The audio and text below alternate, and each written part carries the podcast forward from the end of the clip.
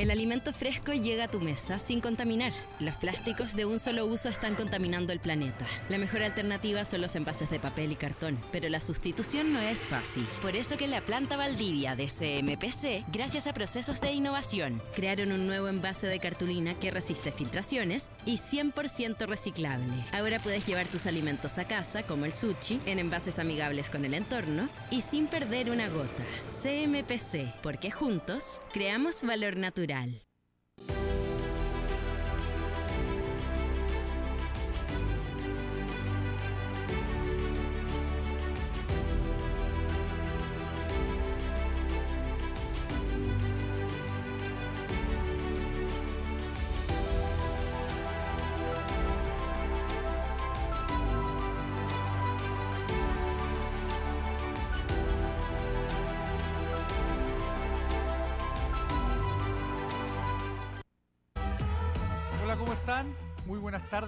bienvenidos una vez más a Conexión IP, este programa que hacemos ya en su tercer ciclo, en esta segunda temporada, y hoy estamos en este tercer capítulo de este tercer ciclo. Ya conversamos en eh, semanas anteriores sobre electromovilidad, la semana anterior sobre cambio climático, y hoy vamos a hablar sobre e-commerce o comercio también eh, digital.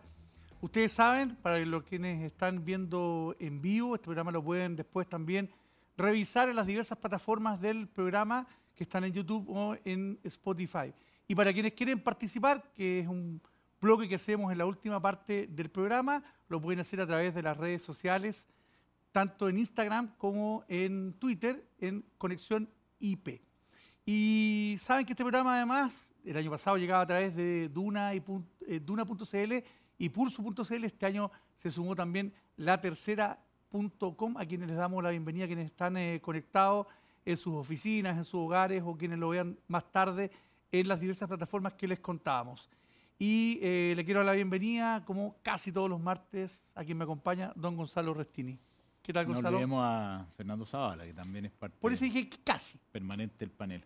¿Cómo te va, Juan Pablo? Eh, un honor estar esta tarde con ustedes, ya es tarde porque pasamos las 12 y, seguimos en estos ciclos que, en que conversamos los temas que están eh, haciendo impacto en la sociedad, temas relevantes de, economía digital, como vamos a hablar hoy día, también de eh, temas medioambientales, minería, verde, etcétera. Hoy día, como les decía, en, particular nos toca hablar de economía digital, que es un tema que a mí personalmente me apasiona eh, y que, he tenido la, oportunidad de experimentar en distintos roles. Hoy día vamos a hablar de, cosas eh, como qué es la economía digital, que es importante definirlo con nuestro panel de alguna manera, porque hoy día las, fronteras entre lo digital y lo no digital yo creo que se han ido borrando a poco. ¿Cuáles son eh, eh, el impacto que ha tenido en, grandes, pequeñas empresas? Vamos a hablar de fintech, vamos a hablar de e-commerce, en fin, temas que son súper entretenidos para conversar, como les decía, con un, panel de excepción. y para ello vamos a, partir eh, presentando a, quienes nos acompañan hoy día. En primer lugar, Yerka Jukic, directora ejecutiva de e-commerce de la Cámara de Comercio de Santiago. ¿Cómo te va, Yerka? Hola, muy buenas tardes. Eh, Yerka es publicista de la Universidad de Santiago, cuenta con más de 10 años de experiencia en desarrollo de marketing digital. Además de su trabajo en la Cámara de Comercio de Santiago, es presidenta de la Alianza Chilena de Ciberseguridad, donde cooperan para fomentar la protección de información de carácter financiero, profesional y personal, un tema muy relevante en la economía digital, sobre todo considerando las nuevas eh, leyes que están en trámite en el Congreso, el tema de GDPR y todo eso. Llegó a ser secretaria ejecutiva del Centro de Economía Digital de la Cámara de Comercio y hoy día es directora de e-commerce de esta organización. Muy bienvenida, Yerka. Muchas gracias. Bueno, y seguimos con los invitados. Le damos la bienvenida ahora a José Uri, que es el jefe de la unidad de futuro y Adopción Social de la Tecnología, FAST, del Ministerio de Economía. José es ingeniero y magíster en Ciencias de la Ingeniería Industrial y de Sistemas de la Universidad de Chile. Vaya, vaya título, ya me, ya me agoté con esa cantidad de estudios oye, no, Unidad de futuro además es como entretenido.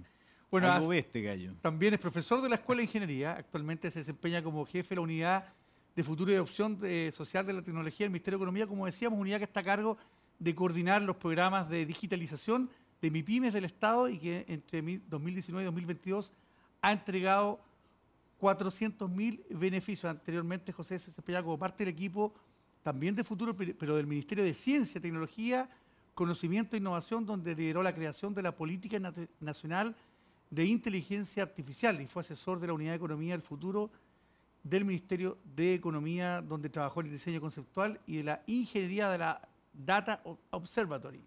Así que le damos la bienvenida a don José, una que presentación, la cantidad de estudios y títulos que tiene, tremendo. Muchas gracias. Y también es que son nombres muy largos, además. Pero bien, pues bien. y todo. Y por último, eh, una, segunda dama que nos acompaña hoy día en, en, la mañana es Delia Lazarte, gerente de mercado y estrategia de Entel Corp. Delia es ingeniera con más de 13 años de experiencia, ingeniera civil, con más de 13 años de experiencia en el rubro de tecnología y comunicación. Ha trabajado en empresas TIC, que son tecnología, información y comunicaciones, de ámbito global, proveedora de tecnología en áreas de desarrollo, estrategia, productos y negocios. Durante su trayectoria se ha especializado en desarrollar proyectos de telecomunicaciones, transformación digital y estrategias de negocio en rubro tecnología. Muy bienvenida, Delia. Gusto estar esta mañana contigo. Muchas gracias, Gonzalo. Gracias, Juan Pablo. Encantada de participar. Genial. Qué bueno. Bueno, y antes de, iniciar esta conversación, le vamos a dar un saludo a las dos empresas que presentan este ciclo, SQM y CMPC. Y además en este programa en particular sobre economía digital con el apoyo de Entel. Y vamos rápidamente entonces a la conversación y yo miro directamente a Yerka que vamos a, partir contigo, Yerka, tú eres, tú has estado en este programa antes, así que... Sabes que no, no, pasa nada. Sabes de qué se trata un poquito. No, son muy acogedores, ah, para que se tranquilicen Delia y José.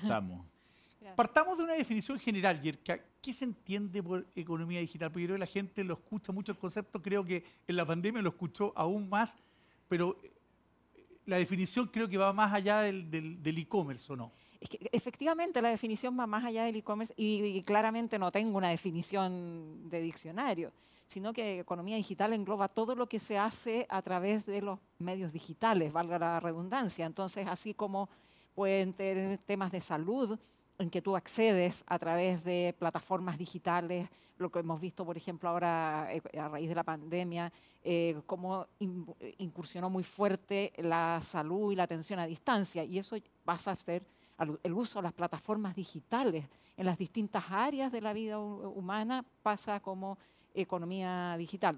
Focalizado en economía digital, por supuesto, en lo que hay interacción, en que hay compra a lo mejor, o lo, pero también uno al usar los servicios de telefonía o eh, las plataformas para poder conectarse, todo eso entra de lo que, dentro del, área digital.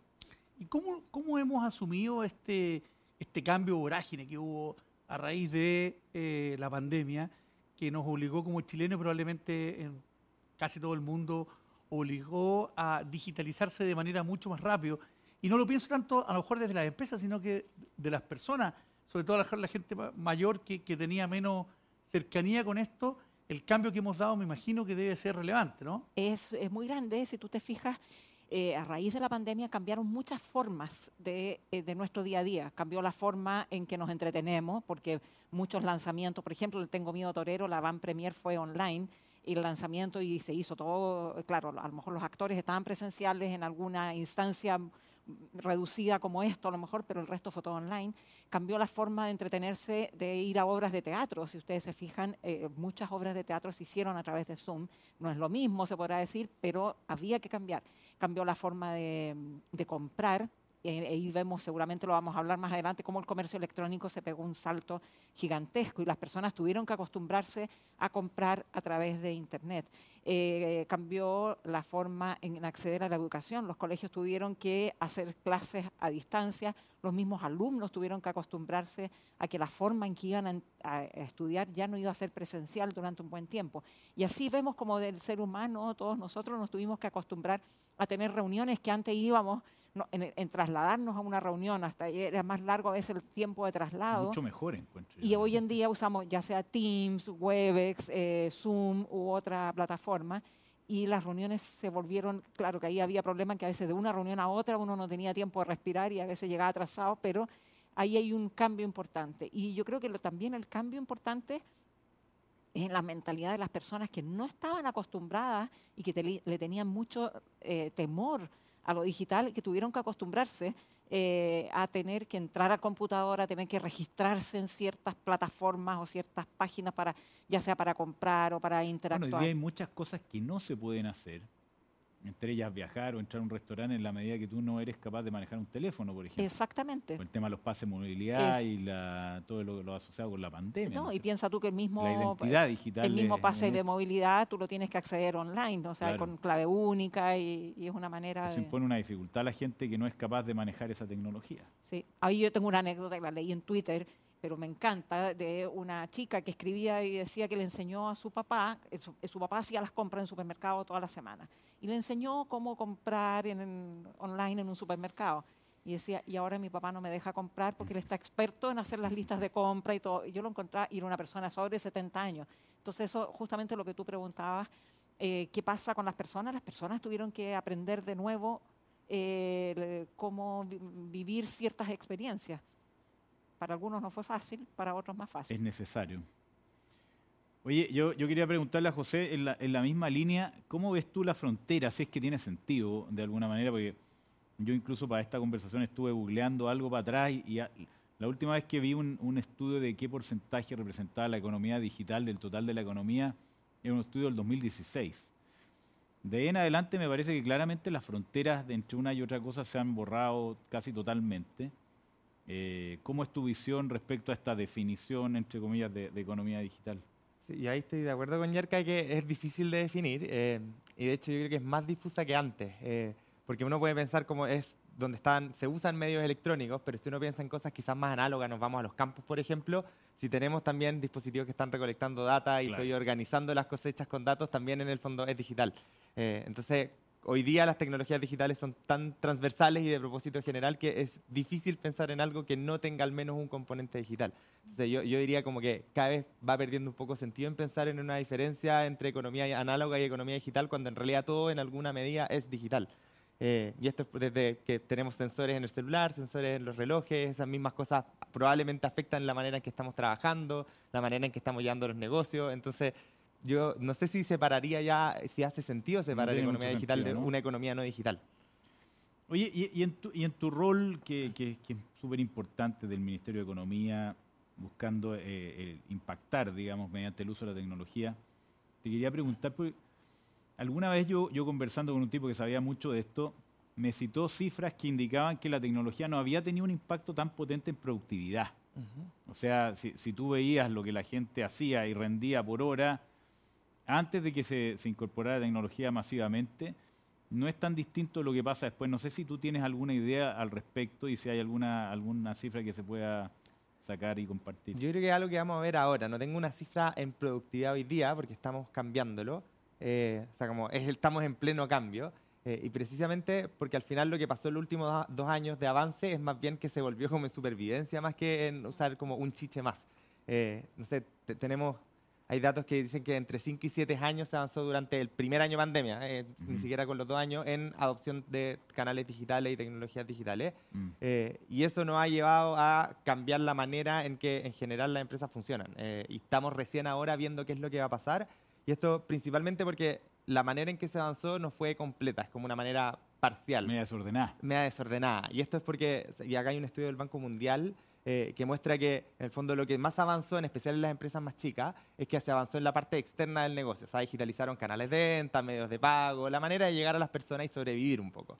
Eh, pero todo lo que es interno, uno puede encontrar empresas que quizá hoy día están vendiendo online, pero al mismo tiempo eh, tienen un inventario en cuaderno. Tienen la crema atrás. O que vuelven. O sea, también como en el fondo hay ciertas cosas que se quedan, probablemente vamos a seguir con las ventas online, pero no necesariamente vamos a seguir con los mismos niveles de teletrabajo. Y de hecho se está viendo un retroceso en teletrabajo. Probablemente vamos a estabilizar en algo híbrido. Eh, entonces, en ese sentido, hay muchas cosas que todavía están en movimiento, pero ahí lo interesante es cómo vamos a tomar ahora el desafío de, pese que se avanzó un montón, o sea, de hecho Chile es el país de la OCDE que más avanzó en adopción tecnológica. Eso puede ser o porque estábamos muy atrás o porque también avanzamos harto, ojalá un poco adelante. Eh, somos, se avanzó más de un 60% adoptó nuevas tecnologías y de esas más de un 90% de las empresas declara que va a seguir usándolas. Eh, y somos el número uno. y en ese sentido, todavía no sabemos en qué se va a traducir hacia adelante. Y un poco el desafío ahora es cómo hacemos que eso se mantenga y se consoliden nuevos modelos de negocio con esa adopción tecnológica. eh, y al mismo tiempo con que ese avance sea integral. Entonces, si es que efectivamente tenemos toda una capa que avanzó como marketing digital y entre otros, por ejemplo, y acá yo creo que vamos a estar muy de acuerdo, ciberseguridad es una deuda muy, muy pendiente. En general, Eh, en, en internet, general, en, en general lados. en Internet, digamos. En Internet y, y- y- y ni siquiera es pensar en, en sistemas complejos de seguridad. El hecho de que una pyme pueda tener su clave de sus redes sociales en un post-it pegado al lado para que no se le olviden las claves y al final es su principal activo digital. Entonces, si le roban ese, ese, ese Instagram o ese Facebook, después pierde todos los clientes que tenía. Eh, entonces, va desde la cultura de la seguridad hasta ya empezar a implementar sistemas que protejan sus datos y todo. Entonces, eh, ¿cómo vamos a enfrentar eso? Esa construcción de algo más integral, de una transformación digital más integral, yo creo que es el desafío que estamos empezando a vislumbrar ahora que se calmó un poco la cosa con la pandemia. Ujú. Delia, ustedes desde Entel trabajan evidentemente con empresas grandes, con corporaciones, con empresas medianas y también con pequeñas, por lo tanto tienen una visión en 360 grados de lo que está pasando en la actividad productiva y de servicio.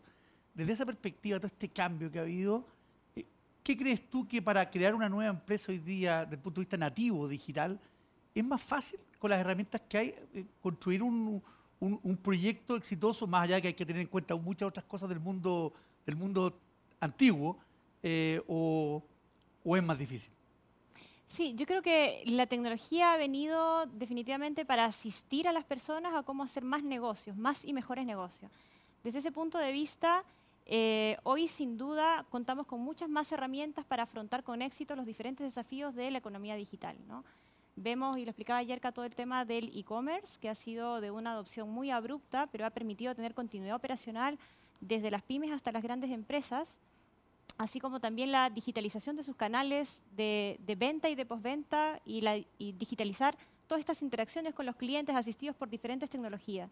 Yo, mi opinión personal es que hoy en día contamos con más herramientas para asegurar eh, una mayor probabilidad de éxito, pero sin duda es un fenómeno que está en constante evolución.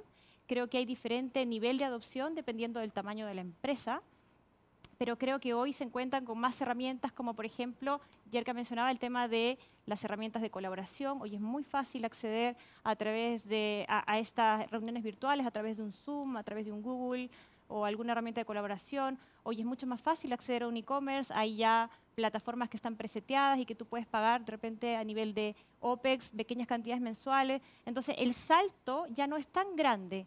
Creo que se ha ido democratizando más esta tecnología en favor de todos los tamaños de empresas. ¿Nos puedes contar un poco más de los desarrollos que están haciendo ustedes en Entel en este ámbito? Sí, mira, creemos que la tecnología ha venido a transformar nuestras vidas y yo creo que hacerlo responsablemente es, es un propósito de Entel, ¿no? Nosotros eh, sabemos de que cada vez hay más tecnologías emergentes y su adopción podría ser algún o, o, ese, ser algún, tener algún grado de complejidad para algunas empresas o algunas personas. Eh, hemos desarrollado una unidad digital que se encarga de manejar todas estas tecnologías emergentes relacionadas a tecnologías de nube, tecnologías de inteligencia artificial y big data, temas de IoT, por ejemplo, eh, relacionados también con, con esta cantidad de conexiones que vamos a ver cada vez más a propósito de que queremos medir cada vez más, queremos tener cada vez más datos para tomar mejores decisiones. Entonces, nuestra visión es que la tecnología tiene que ser un ente que está presente en cada línea de negocio, en cada vertical, en cada industria, y tenemos que entender bien qué problemática queremos resolver para, de acuerdo a eso, tener alguna, eh, alguna aplicación específica que pueda resolver un problema de negocio. Eh, y sin duda, hoy día eh, yo comparto que la economía ya no, no, es, no es tan lógico, digamos, separar lo analógico y de lo digital cuando hoy estamos inmersos en una sociedad y en un ecosistema en donde cada una de nuestras interacciones, ya sean personales o de empresa, se están digitalizando más. Cada vez más eh, eh, utilizamos más herramientas como WhatsApp, por ejemplo, para comunicarnos, cada vez más teletrabajamos, ¿cierto? Vamos a llegar a ese punto eh, híbrido, pero se están digitalizando este tipo de Ya no interacciones. nos miramos a los ojos. Ya. Estamos Ya todo nos miramos a rato- lo... Ahora incluso casi que comenzamos a extrañar esta presencialidad, ¿cierto? Totalmente. po. Y, y de volver a la y valoramos más estas conexiones presenciales que tenemos justamente porque la digitalización ha sido muy abrupta en ese aspecto. Y en ese sentido, eh, si si me interpreto, Entel está de alguna manera acercándose a sus clientes y proponiéndole algunas soluciones dentro de una suite de productos que ustedes manejan. ¿Cómo es esa interacción?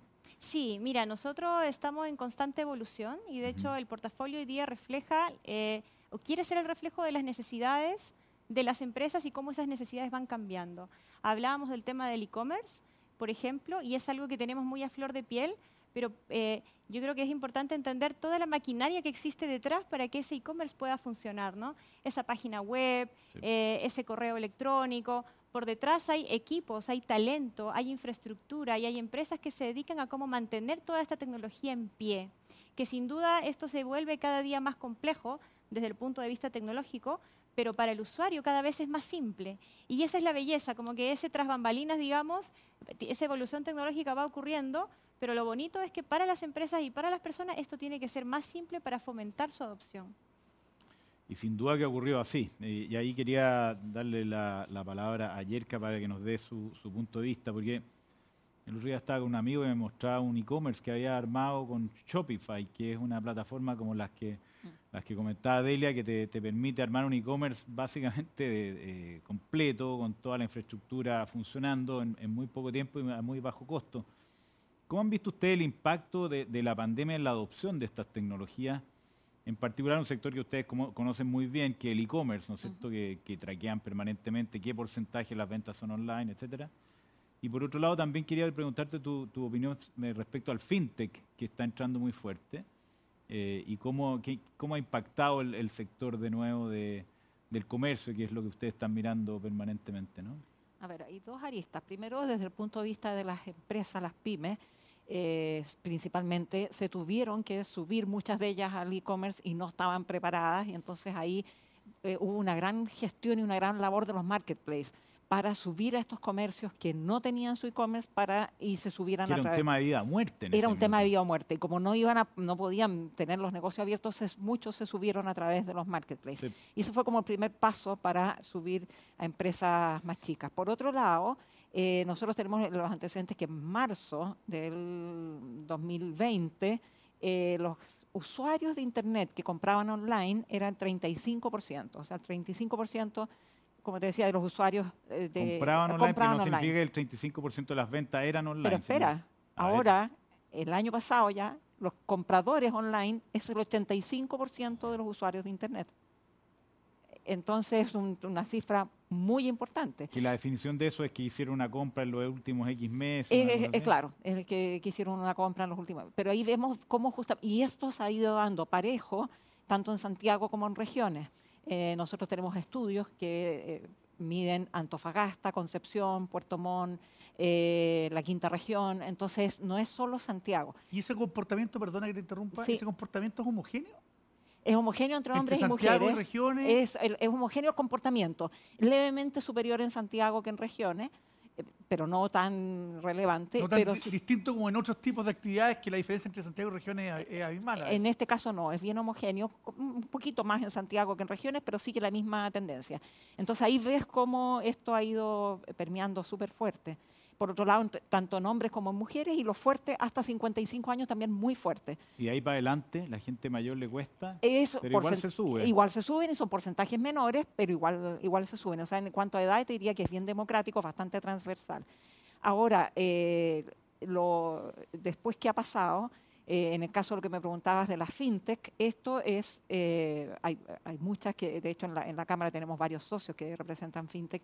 Ahí sobre todo nosotros tenemos una mesa de medios de pago en que ahí hay nuevos actores que están, aparte de Transbank, todo el tiempo. y aparecen, justamente está como Kipu, Kuchkipagos y otros que son, eh, no están a lo mejor en la asociación de FinTech, a lo mejor sí, pero sí son que entregan soluciones en medios de pago como para entregar una batería más amplia de actores y se quieren acercar al comercio y quieren resolver sus Absolutamente, problemas. Absolutamente, y, nosotros por eso como Cámara también tenemos que estar escuchando a todas las alternativas que hay de manera de darles una tribuna. ¿Y, sientes que efectivamente ha ampliado el espectro de, posibilidades para los merchants o los comercios? Hay muchas alternativas. Eh, el hecho de poder usar eh, alternativas como esta, que en el fondo viene a, democratizar algunos servicios que a, los cuales los bancos no llegaban por capilaridad, por tamaño. Hay, muchas alternativas. Y, también hay que reconocer que, por ejemplo, el mismo Transbank, que hasta hace un par de años atrás era, era monopolio, también ha hecho muchas acciones para democratizar el acceso.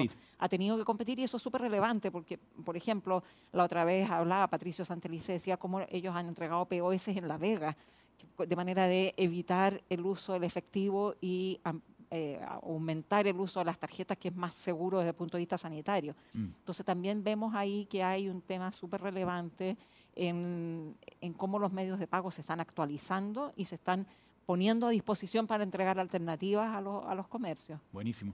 Oye, te quería preguntar por un hito que siempre hay, hay, u- hay dos, si no mal no recuerdo, en el año, que el cyber, ¿no es cierto? Que de Así alguna es. manera viene eh, tomando la temperatura al mercado respecto a cómo ha venido creciendo esto. ¿Qué expectativas tienen del cyber, que entiendo que el 30 de mayo, No voy a comprometerme junio. con la fecha, pero es en el fondo Pero pocos es, días más? es en unos días más. eh, eh, tenemos dos cyber, efectivamente, Sí. uno el primer semestre, otro el segundo. Eh, no hemos querido, dada la coyuntura que hay de, no estamos en el escenario del año pasado, por ejemplo, cuando de los retiros, en que fue la, la cifra Cyber Day del año pasado de mayo, fue cifras históricas que nunca se llegaron, nunca habíamos tenido un crecimiento tan Mm. impactante. De hecho, igual Cyber Monday fue importante, pero eh, si se lo compara con Cyber Day no, no se puede. Eh, y nos- eh, ahora como las- eh, eh, hay alzas de precio, la, la inflación y todo eso, estamos ahí Más eh, conservadores. Yo me más acuerdo que en hablamos la nosotros en la radio el día del, del cyber en su minuto, creo que con Carlos Zulet, y nos dijo también que esperaban menos de lo que terminó siendo, rompieron el récord. Eh, sí, Con nosotros preferimos, eh, preferimos en los- eh, desde que partió la pandemia, que ya llevamos cuatro cybers eh, al- en el cuerpo, preferimos ser conservadores, porque la verdad es que uno no sabe cómo, cuáles son las expectativas de la gente, cómo se está enfrentando a este. Más encima que hay un cambio. Si los dos cyber del 2020 y los dos del uno, por lo menos del 2021, eran absolutas cuarentenas. Ya el segundo semestre Claro. la gente podía salir, pero ya este año el comercio está abierto. Entonces también ahí hay que ponderar Hay que y ponderar revisar. Vamos a ver cómo Hay que anda re- la cosa. Hay que ver cómo anda. José, a ver, hagámosle honor a tus títulos. pues. Hablemos, hablemos de futuro. No, no, no, no vamos a Saca echar- la, saca la bola cristal. a, a los cargos más que a los títulos. ¿ah? Hablemos un poquito de futuro, pero futuro relacionado con el presente. Yo me imagino que el gobierno trabaja con ciertas industrias para, en, en algunos casos, apoyarlas a digitalizarse y otras, porque a lo mejor son de punta. ¿Tienes ahí un... ¿Puedes desarrollar un poquito ese, ese concepto? Sí, o sea, la- las dos cosas, como en, en- en el foco como de las... Parte de lo que nosotros hacemos mucho mi pymes desde el Ministerio de Economía. Entonces, como en, en ese mundo una de las cosas lo que estamos haciendo es tratar de entender más allá, y, y de, ahí bajo también a las industrias, en el fondo, más allá del número de, tenemos un montón de adopción tecnológica, etcétera, etcétera, como el, el proceso a través del cual adoptan nuevas tecnologías. Eh, y eso lo que hemos visto es que en el fondo no, no es- no es llegar y ver el número como la gente mayor está adoptando más o menos, sino que eh, muchos de estos procesos se dan en forma comunitaria y eso también nos hace que si queremos insertar nuevas tecnologías en ciertos lugares o que adopten nuevas tecnologías, la manera en que lo hacen tiene que ser distinta. Eh, y eso justamente, por ejemplo, pensando en medios de pago, eh, nosotros cuando íbamos de repente, hace, estuvimos haciendo como 350 entrevistas el año pasado a pymes en todo el país, en lugares más rurales, no solo capitales regionales.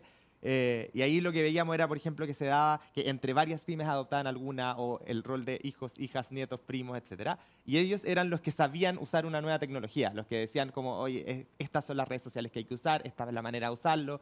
Eh, pero al mismo tiempo saben cosas por ser nativos digitales, pero no necesariamente porque saben de negocio. Entonces ahí se forma todo un problema que es una de las cosas que nosotros tenemos que enfocarnos en, abordar, como cómo potenciar el rol de esas comunidades, que se junten en la experiencia. Eh, muchas veces el que mejor puede recomendar es la pyme del lado que le resultó, etcétera. Eh, y ahí entra a jugar otro problema y que son estas cosas que uno empieza a pensar en nuevas tecnologías para solucionarlo, que es tenemos muy buen alcance de Internet en el país, como si uno mira el número y dice el noventa y tanto por ciento de las personas tiene acceso a Internet. pero Gracias si- a Entel, entre otras. pero, pero si uno hace la capilaridad, en muchos lugares no llega. Eh, y, y- y en el fondo llega una vez al día, llega una oleada. Entonces, obviamente hay un plan de largo plazo que tiene que trabajar la Subtel con las distintas telco y todo, de cómo se instala más fibra y se llega más lejos, avanza el 5G, etcétera. Pero también es cómo solucionamos el problema de la empresa hoy día. Eh, y eso hemos visto varias soluciones tecnológicas que lo que están intentando hacer es trabajar, por ejemplo, a bajo nivel de conectividad o con mucho en caché, cosa que pueden solucionar y usando cosas digitales Ah, sin necesariamente estar permanentemente conectadas. Eh, y por ejemplo vimos el caso de unos emprendedores de Curicó, que es Holmer, que lo que tenían eran POS también, pero esos POS guardaban la información eh, durante gran parte del día, entonces cuando venía hora de internet eran capaces de actualizar todo y después seguían. Eh, y esas son, y ahí hemos distinto- distintas maneras, como distintas redes sociales como Facebook, que tienen las opciones light, que en el fondo necesitan menos, o experimentos de no conectarse a través de la red de internet, sino por ejemplo a a la red de la televisión, entonces otras partes del espectro. Eh, y, esa, y esas soluciones son un poco cómo lo atacamos hoy día mientras esperamos a que avance la conectividad. Eh, y otra cosa que vimos que también es el fondo como en este uso de nuevas tecnologías, eh, es que en el fondo una de las cosas que pasó en la pandemia es que proliferaron capacitaciones, proliferaron servicios. O sea, como hoy día tenemos más de las que somos capaces de ver, más de las que somos capaces de encontrar. Eh, y eso para empresas pequeñas es complejo, porque en el fondo cuando yo quiero aprender a usar algo o tengo que tratar de buscar algo, ¿dónde parto? El menú es demasiado amplio. Me va a servir o el poquito tiempo que, tengo, que es uno de los principales dolores de las pymes, ¿en qué lo uso? Y si lo uso mal y me estafa alguien o uso una tecnología que no me usó porque no busqué efectivamente cuál era el problema, sino que traté de adaptar nomás, que eso pasa harto, eh, es un problema. Y ahí lo que estamos viendo nosotros es cómo al revés, usamos la tecnología para solucionar ese problema de las pymes y ahí la inteligencia artificial toma un rol súper relevante, porque por primera vez con la cantidad de datos que tenemos, si es que logramos empezar a juntar los datos del Estado, hacer alianzas con privados, etcétera, nosotros podríamos empezar a pensar en rutas que sean más inteligentes. Y no sea la pyme la que tenga que navegar un mar indescifrable de capacitaciones, servicios y otras, sino más bien que haya una manera de sugerirles, eh, dependiendo de cuál es su rubro, la edad de las personas que la componen, la cantidad de personas, qué tipo de cursos les sirven más, qué tipo de servicios les sirven más y eso es algo que se va adaptando y le da un poco el camino es como una indexación de recursos que están haciendo desde el ministerio. Y estamos trabajando en esa dirección. Entonces, en eso, por ejemplo, uno de los primeros bloques que hay es que tenemos un autodiagnóstico que es el chequeo digital, que es algo que partió en Chile, que hoy día está en 15 países en Latinoamérica, que hicimos con el BID. Eh, y que esto, este, este, lo hemos ido evolucionando. Desde su primera versión que desarrolló eh, País Digital, hemos ido mejorando la experiencia de usuario y hoy día ya da recomendaciones. Hoy día todavía no es inteligente, porque en el fondo esto es etiquetas que hacemos nosotros, pero al menos no solo te dice cómo estás, sino que te dice estás así y además puedes hacer estas capacitaciones en el entorno del Estado. Eh, y esto la idea es conectarlo también con privados para que no sea solo ese entorno del Estado.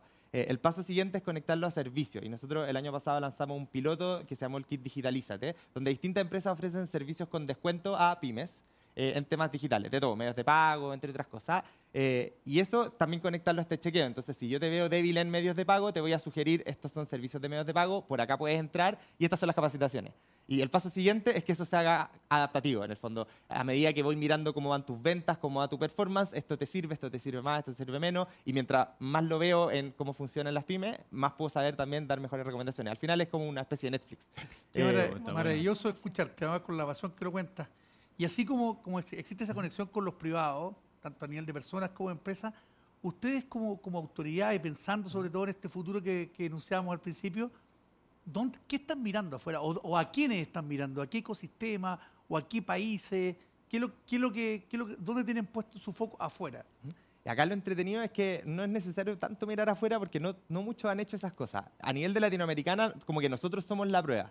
Eh, la llevamos todos. La, llevamos bastante. O sea, el chequeo digital partió acá y expandió y en el fondo, en general como que miramos a Uruguay un poco, Colombia están haciendo cosas bien interesantes, pero es como que eh, los tres que más cosas están haciendo últimamente.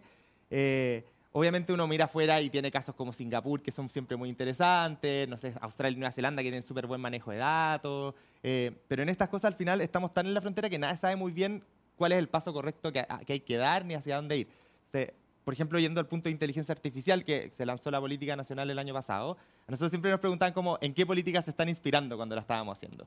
Eh, y nuestra respuesta era, ninguna tanto, porque no sabemos bien hacia dónde van todas. Eh, y hoy día, por ejemplo, se ha visto, hay muchas diferencias, por ejemplo, entre lo que están haciendo los chinos, lo que están haciendo Estados Unidos, lo que está haciendo Europa. Eh, algunos se enfocan más en regulación y eso ha frenado innovación en algunos casos. Otros un poco más rompamos y después veamos qué pasa, entonces ahí no sabemos bien qué va a pasar. Entonces, ¿cuál es ese camino intermedio? Es algo que justamente yo creo que tenemos que, tenemos que ver nosotros. Eh, y en el caso de Chile, lo que, lo que decidimos hacer al menos era conversémoslo mucho, y que es una tendencia que se está viendo ahora, como hagamos un proceso que sea muy deliberativo y bien experimental. Entonces, una de las cosas que se están viendo harto es, por ejemplo, el caso de inteligencia artificial, pero esto expande a todas las tecnologías emergentes en general, es el caso de los sandbox, eh, y cómo en el fondo podemos hacer experimentos con la regulación. Eh, esto nace en el mundo fintech en, mm. en, Reino Unido, pero se ha ido expandiendo a un montón de otros ámbitos como inteligencia artificial, vehículos autónomos, eh, y al final es no estamos llegando a tiempo regulando, o sea, nos vamos a quedar atrás y eso es inevitable. O sea, la regulación no va, a llegar, va a llegar después. Eh, la regulación llega después si es que alcanza a llegar, porque en el fondo quizás cuando llegue ya cambiamos la tecnología. En el fondo la iteración es muy rápida, entonces necesitamos hacer experimentos. Y entonces es como tener entornos controlados, poder probar, poder en el fondo romper en un lugar donde no se le haga daño a las personas y en base a eso poder innovar. Entonces, ¿cómo avanzamos en esa experimentación? Y eso es- uno puede pensarlo como en grande, en cosas como inteligencia artificial, pero también en estos pilotos más chicos. O sea, como probar estas cosas de baja conectividad es justo este ejercicio de pilotaje. Entonces, es como, como desde el Estado podemos trabajar en conjunto con los privados en ese ejercicio de pilotaje para poder Yo avanzar. te quería preguntar una cosa porque es la típica sensación de, de- de escepticismo de los privados respecto a la relación con el gobierno, que después te voy a preguntar, Delia, pero eh, en el fondo, lo que, si te entiendo bien, lo que están haciendo ustedes es generar un canal de distribución como de recomendaciones a las pymes, que podría ser un gran negocio para muchos actores privados. ¿Cómo, ¿Cómo se eligen quiénes son recomendados, quiénes no, quiénes participan, quiénes no? Que es un, que un criterio que me imagino que, que está muy bien resuelto, pero, pero ¿cómo van resolviendo eso? Porque llegan, me imagino, varios gallos que levantan la mano, algunos, algunos califican y otros no. ¿Cuáles son los criterios? Hay, hay dos cosas. Nosotros, o sea, al menos desde nuestra unidad, tenemos como un poco la filosofía de puerta abierta. Entonces, el privado que quiera conversar con nosotros, ya sea para pensar en, en probar ideas, en pilotear cosas o en ver cómo apoyar a las pymes, nosotros en el fondo recibimos a todo el mundo. Ese es un Eh, mensaje importante. Eso- eso- y eso ahí nosotros siempre como ese, ese- ese canal está siempre abierto. En el específico del kit, esto fue un piloto del año pasado, eh, y ahí nosotros teníamos todo un proceso de evaluación para ser lo más transparentes posible. Eh, nuevamente, ventanilla abierta, o sea, como que nosotros no le vamos a poner una barrera de entrada a nadie, pero sí, por ejemplo, se exigía que se pillara un lobby, entonces siempre queda registrado quién entró y por qué entró. Eh, y después de eso nosotros teníamos una pauta de evaluación que si alguien la pide por transparencia se la podíamos dar fácilmente, eh, pero que básicamente lo que buscaba era que fuera una empresa que fuera estable, que no fuera alguien que fuera a quebrar el día de mañana y dejar a las pymes con problemas. Criterio Eso- de ciberseguridad, por ejemplo. Es como ese tipo de criterios, que fuera novedoso, que fuera algo que en verdad le va a servir a las pymes y al final el fin de esto era algo que sirviera a las pymes y no que sirviera a la empresa. O sea, sabemos que la empresa se va a beneficiar, pero en el fondo si fuera alguien que quería crecer a costa del Estado, eso no nos servía, sino que más bien era alguien que quisiera servir a las pymes y que en ese sentido el beneficio que entregara fuera un beneficio que fuera único para las pymes de- que estaban trabajando con nosotros. Eh, entonces, que no fuera algo que después uno va a buscar a otro lugar y están dándole el mismo descuento a todo el mundo, no nos sirve tampoco. Eh, y esto es algo que en el fondo se piloteó en esta plataforma que es el Kit Digitalízate y hoy día se está trabajando unificando con una iniciativa similar en Corfo, entonces estamos haciendo una iniciativa que es más grande que esperamos lanzar luego eh, y que la gran gracia es que se va a estar conectada a este chequeo. Entonces vamos a poder hacer ese vínculo de hacemos tu evaluación y desde esa evaluación pasamos a un servicio que te conviene de acuerdo a la evaluación que tiene. Y eso la idea es que esté en constante crecimiento, o sea, como si hay privados que quieren participar, que se acerquen, van a hacer, va a existir esa evaluación y bienvenido y mientras más servicio haya para las pymes mejor. Buenísimo. Oye, eh, Delia, eh, respecto a la cooperación público-privada, estamos hablando de lo que está haciendo el gobierno. ¿Cómo ven ustedes la, cooperación con las otras dos esferas que uno típico pone arriba de la mesa, lo que es innovación, ¿no es cierto? Lo que es la academia y lo que es el gobierno también. Eh, ¿Qué están haciendo ustedes en Entel en ese sentido? ¿Qué iniciativas hay? Sí, nosotros en Entel creemos y apostamos fuertemente por la cooperación del mundo público, privado y la academia, ¿no? Creemos que tiene que ser una relación muy virtuosa en donde cada uno se complemente y aporte desde lo que puede aportar. En el caso nuestro, eh, yo creo que hemos dado diferentes ejemplos a propósito, por ejemplo, de la 5G, en donde eh, en conjunto con la academia, con la Universidad de Chile, em, y con diferentes ministerios hemos eh, ido implementando laboratorios para poder probar la tecnología y así fomentar diferentes focos de innovación con múltiples casos de uso. ¿no? Eh, y acá hay un desafío que no solamente es tecnológico, sino también de gestión de talento, porque sabemos de que el, país y en realidad la sociedad a nivel global va a tener un, un desafío tremendo para ver cómo tenemos la- el capacity adecuado con respecto al talento que tenga, que sea nativo digital, que tenga el conocimiento necesario y sobre todo eh, la aproximación que sea mucho más ágil para fomentar la innovación. Y ahí estamos haciendo diferentes conversaciones con las universidades para ver cómo aportamos en sus mallas, desde lo que nosotros vemos con el mundo de la tecnología y también proveer diferentes laboratorios para que vayan ensayando en pequeño y vayan entendiendo cómo la vida va a ir cambiando a través de la tecnología a propósito del 5G, que nos da, por ejemplo, eh, latencias mucho menores, mucho mayores eh, anchos de banda y velocidad de descarga eh, y así, ¿no? Y creo de que estas iniciativas dan siempre fruto. Lo hemos visto ahora último con el premio Franz Edelman, que se, eh, se otorgó a Chile. El premio Franz Edelman es como el Nobel de los proyectos de ingeniería aplicada, en donde a través de una colaboración público-privada que ¿Cuál tenía fue el proyecto? el, el proyecto tiene que ver con los logros en análisis eh, avanzado, como Analytics, eh, gestión de las operaciones, eh, para establecer ciertas prácticas que permitieron afrontar de mejor manera la pandemia.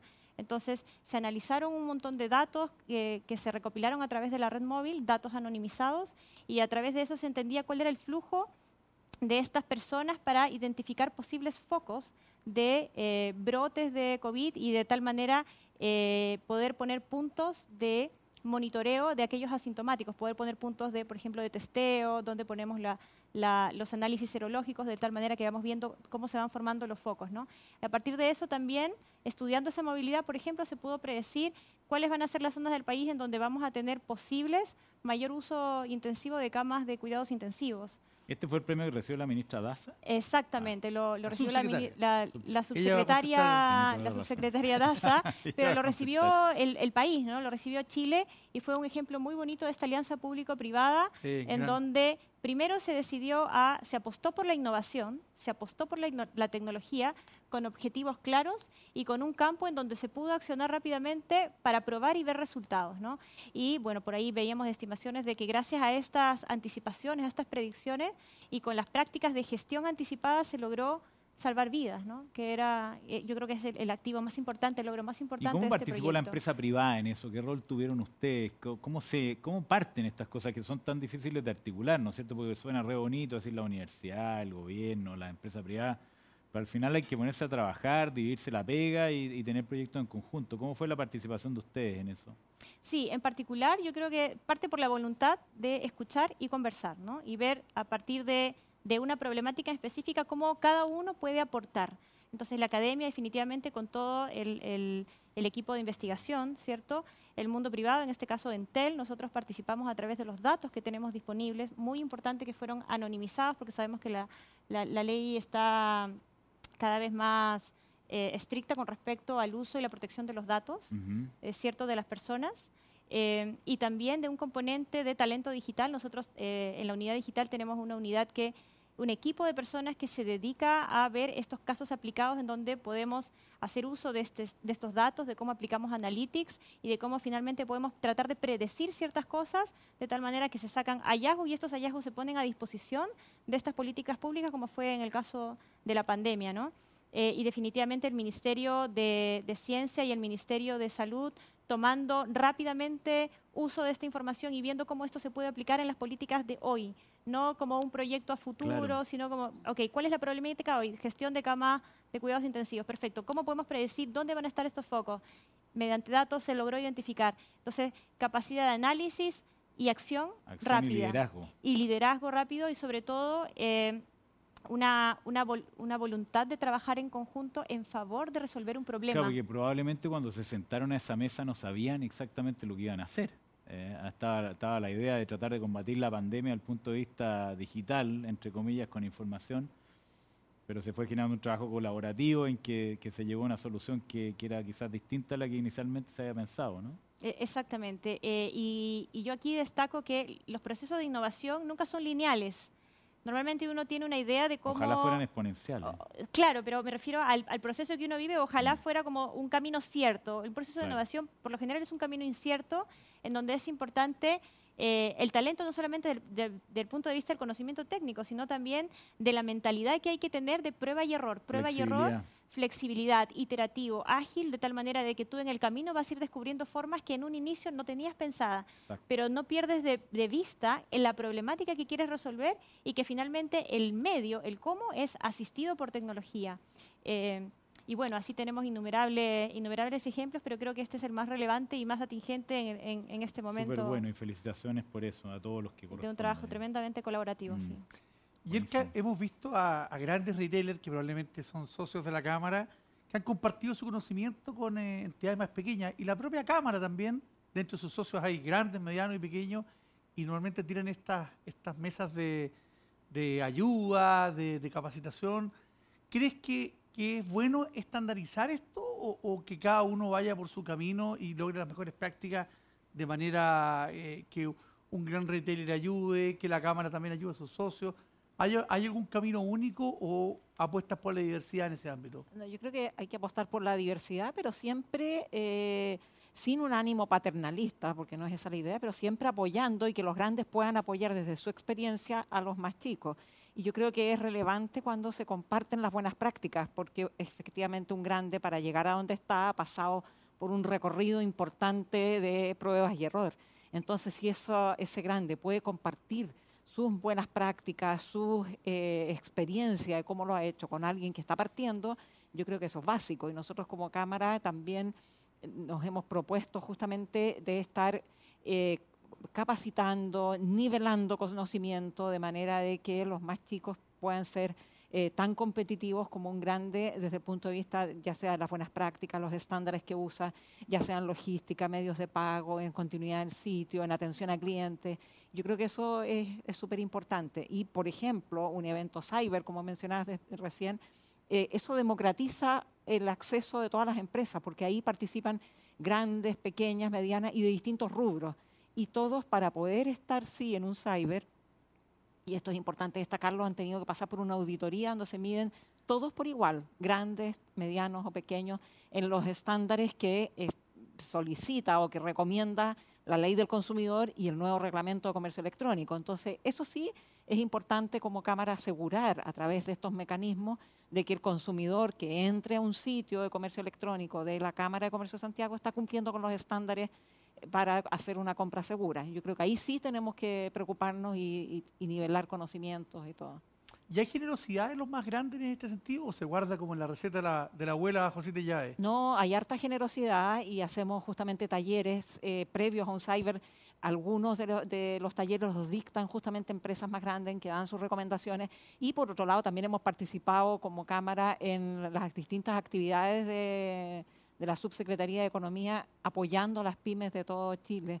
Yo creo que eso es importante en la medida que uno comparta el conocimiento, se va a ir eh, eh, estableciendo una, una industria más robusta y por lo tanto el consumidor, por eso también ha ido subiendo y tenemos un 85% de usuarios que compran por Internet, pero van a seguir comprando en la medida en que se mantengan los las buenas prácticas y los estándares de, calidad y de buen servicio. Yerka, eh, te vamos a liberar, porque sabemos que se nos juntaron un par de compromisos, así que te vamos a liberar a ti. Muchísimas gracias. Tiene que ir justamente una capacitación, ¿o no? ¿Ah? Tiene que ir justamente, una capacitación. Sí, una capacitación. Eh, nosotros como Cámara, ahí voy a contar brevemente, nosotros como Cámara eh, hicimos eh, desde septiembre del año pasado en conjunto con el Ministerio de la Mujer el desafío Mujeres Emprendiendo en E-Commerce. Y, y, tuvimos un proceso en que se eligieron 10 finalistas y dentro del de los compromisos como Cámara tenemos capacitaciones y hoy día hay una capacitación principalmente enfocada en la mujer en temas logísticos, cómo enfrentar la logística, qué, eh, qué preocuparse para hacer un paquete, para poner una dirección, para ser exitosos desde el punto de vista logístico en comercio electrónico. Y esa capacitación la tenemos ahora, me toca moderarla, así que muchas gracias. Nada, mucha suerte y te liberamos. que le vaya muy bien por una muy buena causa. Muchas gracias. Mándele saludos a esas empresarias de parte nuestra. Oye, eh, yo quería eh, preguntarle a José, porque estamos hablando de los grandes, los grandes tradicionales, ¿no es cierto? Están los antiguos retailers y toda la, industria tradicional, pero también están los nuevos grandes que son empresas nativas digitales que han tenido un despegue importante en el último tiempo y que, de alguna manera se han transformado también en íconos para, para, las pymes, que las pymes siempre están de moda, a todos les gustan las pymes. Eh, pero quería, quería preguntarte respecto a tu visión eh, de, estos grandes iconos digitales y, su efecto en el ecosistema, si efectivamente son inspiración, eh, si, si los ven como muy lejanos, si esto ha desarrollado un mejor ecosistema, ¿cómo lo están mirando ustedes del Ministerio? Yo, creo que hay, hay, dos cosas y, depende de qué grandes iconos digitales estamos hablando. Porque, porque uno, y que voy, a partir por eso, son los que hemos ido haciendo en Chile. Eh, entonces, el, tener esta, estos nuevos unicornios y tener unicornios finalmente eh, como que nos muestra al final que estamos en una frontera en la que somos capaces de competir y que quizás antes de la economía digital difusa que hablamos era más difícil, pero la gracia un poco hoy día de las tecnologías digitales es que lo que uno necesita es gente con buena idea y capacidad de desarrollarla y no necesariamente tantas otras cosas. Eh, y eso hace que hoy día podamos tener un par de unicornios, que podamos tener muchos como unicorns, que se llaman, que son los que están en camino de, que curiosamente son muchos fintech. Eh, o sea, de los, la otra vez veía una, de 10 eran como 6 o 7 que eran fintech. Mm. Eh, entonces nos muestra que al final, sí, con, el capital humano que existe hoy día, que obviamente hay hartos desafíos, hoy día estamos compitiendo y eso es de todas maneras una, inspiración para el emprendimiento. Eh, y al mismo tiempo, y esto tanto ellos como cuando uno piensa como en los muy grandes, llámese las empresas grandes digitales, Google, Facebook u otros, al final todos ellos juegan un rol muy importante en el ecosistema, primero porque son las plataformas las que se mueven, Eh, y segundo, porque muchas de las cosas que al final habilitan que estas pymes puedan trabajar, puedan digitalizarse, son distintos servicios en las distintas empresas grandes. Eh, y hay un poco lo que, con lo que, lo que nosotros trabajamos con estas empresas es un poco, por una parte, acercarlos en servicios que a veces los tiene solo uno o que hay cosas que hace solo uno, solo un par. Eh, y al mismo tiempo en cómo ellos pueden participar capacitando a las, a las empresas más chiquititas.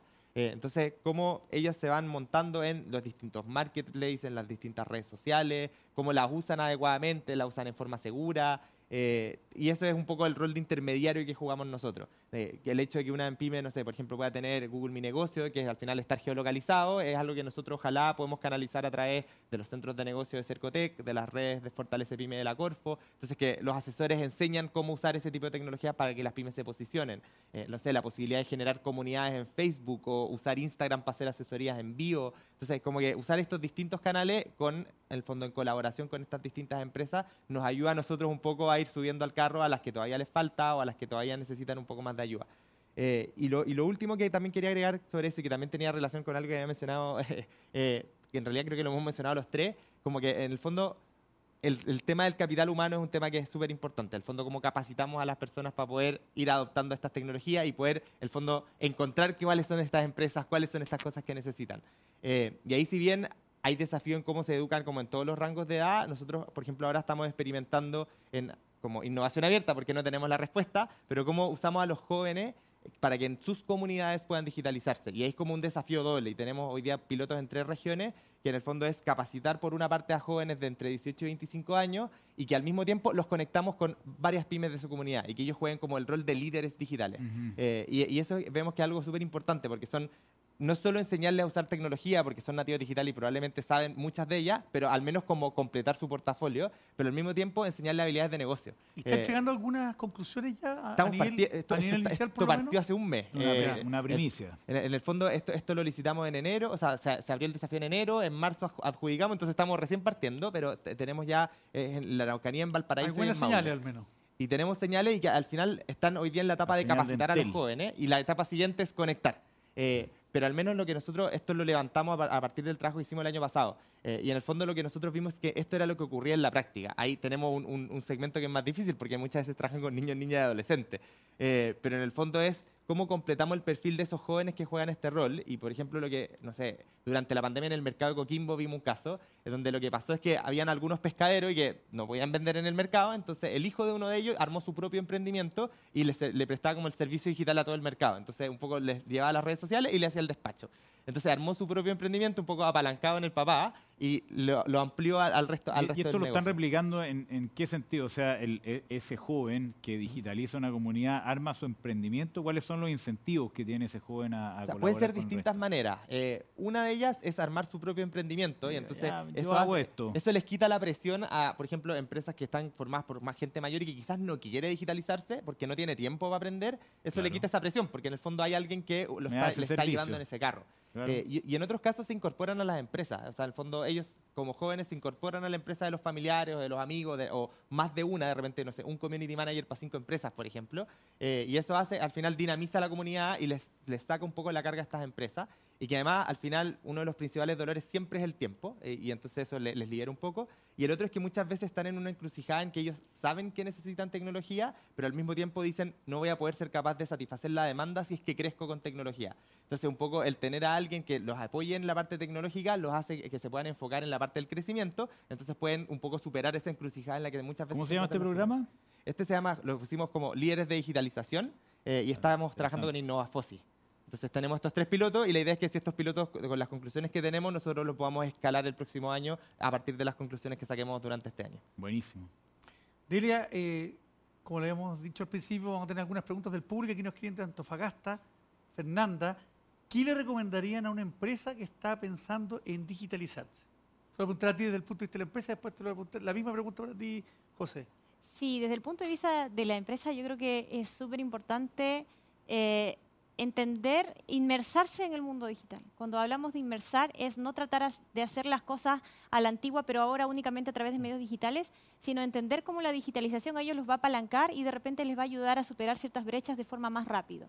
El entender cómo pueden digitalizar sus canales de venta, ¿cierto? Rápidamente puntos de presencia a través de e-commerce, cómo pueden digitalizar sus canales de postventa, en donde antiguamente tenías que tener tiempo para contestarle a todos, mediante ahora, por ejemplo, mediante chatbots, inteligencia artificial, pueden responder rápidamente y así pueden tener mayor capacidad para dedicarse a la venta. De repente, todo el tema de procesos logísticos, hoy hay una serie de herramientas que también son eh, únicamente de consumo, no tienes que invertir tanto en desplegarlas, sino que tú llegas, consumas y te ayudan, por ejemplo, a tener mucha trazabilidad de tus activos, de, tus productos, de tal manera que puedes hacer una mejor gestión de inventario. Entonces, es principalmente un tema de adaptación, de entender cómo cambian las reglas del juego, no es hacer lo mismo de antes, ahora de manera digital, sino que ahora mediante la digitalización se les abren nuevas oportunidades. Y lo segundo también es entender rápidamente el mapa de competidores. Cuando uno quiere emprender, tiene que entender primero contra quién, qué, otras empresas están eh, proveyendo esto en el mercado que van a ser mis potenciales competidores. ¿Cómo me inserto? No? ¿Cuál es mi propuesta de valor? Finalmente, ¿cómo me voy a diferenciar de aquellos para que yo pueda tener también una cierta relevancia para mis clientes? Y así también uno puede después tener muchos medios de publicidad y marketing en donde puede salir a comunicar este mensaje y traer audiencia para captar más clientes. Eh, y, lo, tercero, creo que es súper relevante, es una mentalidad de practica chico y escala rápido, ¿no? Como para ser ágiles y no esperar a tener todo perfecto, porque hemos visto algunas empresas que dicen, mira, yo quiero tener el mejor e-commerce del mundo y no lanzo hasta tenerlo. No, empezar pequeño, en donde tú vayas aprendiendo en el camino y finalmente después vas creciendo conforme vayan creciendo tus ventas, tus clientes. Eso más orientado a un mundo de pequeños negocios, ¿cierto? Cuando hablamos de grandes corporaciones, son otros los desafíos en donde ya se trata de robustecer y llegar a un grado más de madurez para justamente posicionarse dentro de la experiencia de sus clientes y ahí estamos hablando de omnicanalidad, por ejemplo, en todos sus canales, de cómo hacen uso de mayores plataformas como cloud, por ejemplo, eh, inteligencia artificial, de cómo abordan de una manera más integral los temas de ciberseguridad, que finalmente van a ser mucho más seguras sus transacciones para ellos y para sus clientes, y también eh, cómo van capitalizando y reteniendo y forjando talento digital dentro de las empresas que van a ser un activo diferenciador para que estas empresas grandes y pequeñas se mantengan vigentes en el tiempo y puedan salir a competir y no solamente de repente veamos como mercado únicamente el mercado chileno, sino también, ¿por qué no?, un mercado latinoamericano y un mercado global, ¿no? Seguro después de esa competición, ¿Qué puede algo que agregar? ¿Qué puede agregar? Yo, quería reforzar un punto que dijo Delia antes, no lo dijo, no lo dijo ahora, lo dijo antes, que lo primero primero es encontrar cuál es el problema que quieren solucionar, porque muchas veces se comete el error de adoptar tecnología porque es tecnología, así como necesito tener tecnología, la uso. Y eso es el peor error, porque usualmente eso fracasa. Eh, entonces, ¿por qué? Como si es que quiero digitalizar mi inventario, por ejemplo, ¿por qué? O sea, es algo que va a optimizar mis procesos, etcétera. Entonces, buscar ese problema. Eh, y lo segundo, y esto es especial para las chicas, porque en general las grandes es más fácil encontrarlos, pero ¿cuáles son los recursos que yo necesito para poder hacer esa transformación? Y si los tengo, y en generalmente no los tienen. Eh, y ahí buscar dónde están esos recursos. Y esos recursos están en alguna parte y no necesariamente cuestan plata, pero a veces cuesta buscarlo. Eh, y en ese sentido, un poco lo que mencionaba antes, a veces pueden estar en la misma comunidad, entonces, por ejemplo, nos encontramos con casos de emprendedores que efectivamente contratar un community manager es caro, pero contratarlo entre cinco y que les haga cosas una vez, una al día cada uno, no es tan caro, entonces se puede hacer entre varios. Entonces ahí la asociatividad. juega un rol clave y ahí también muchas veces son las cooperativas las que juegan este rol. había un rol, una, una, cooperativa en el norte de tejedoras que, que, nosotros entrevistamos y al final cada tejedora trabajaba y hacía sus propias cosas y ellos lo que hacían era manejarles la demanda, entonces veían, le pedían a cada tejedora un poco lo que se estaba pidiendo y le manejaban toda la parte digital. Y ellas se encargaban de tejer y no necesitaban meterse en esto porque no les interesaba, pero la cooperativa, el fondo, el administrador de la cooperativa les llevaba eso. Y, eso, y eso, es algo súper importante. Y lo tercero, hoy día recursos hay y el problema a veces es encontrarlo. Eh, acá voy a hablar como de lo que un poco tenemos en el Estado. Eh, se pueden siempre acercar, en el caso de las pequeñas, micro, pequeñas y medianas, eh, o a los centros de desarrollo de negocios Cercotec, que hay más de 80 en todo Chile, y eso, en el fondo, es una asesoría que es más integral, no es solo en digitalización, entonces también los van a ayudar a buscar cuál es ese problema que tienen que solucionar. Y también la red de asistencia digital Fortalece Pyme de Corfo, que en el fondo ahí es full en digitalización y los van a ayudar a adoptar ¿Dónde se encuentran esos recursos? ¿Dónde hay que meterse? Da pasar datos. Si, si, buscan los centros de negocios Cercotec, o sea, porque el, link se va a olvidar, pero en el fondo Centro de Negocios Cercotec o Red Fortalece Pyme de Corfo, eh, eso se los van a encontrar y hay por regiones. O sea, la red es una por región y los centros hay más de uno por región.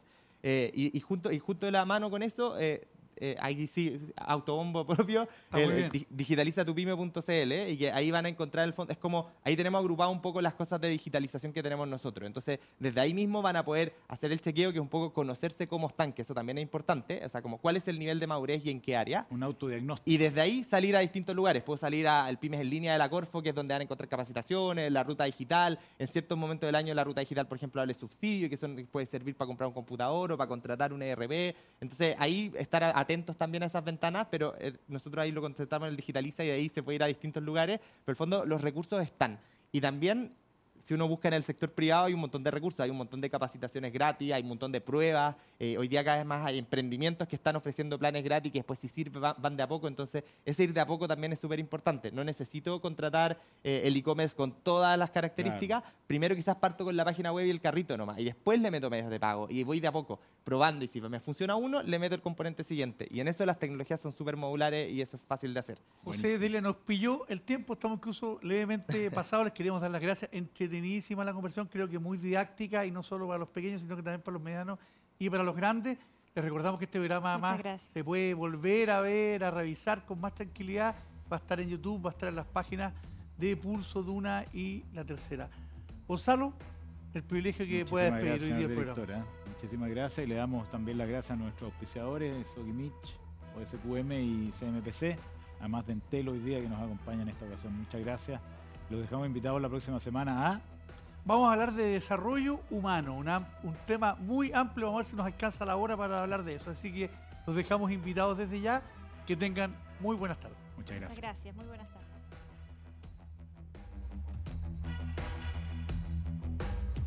El alimento fresco llega a tu mesa sin contaminar. Los plásticos de un solo uso están contaminando el planeta. La mejor alternativa son los envases de papel y cartón, pero la sustitución no es fácil. Por eso que la planta Valdivia de CMPC, gracias a procesos de innovación, crearon un nuevo envase de cartulina que resiste filtraciones y 100% reciclable. Ahora puedes llevar tus alimentos a casa, como el sushi, en envases amigables con el entorno y sin perder una gota. CMPC, porque juntos creamos valor natural. Cultural.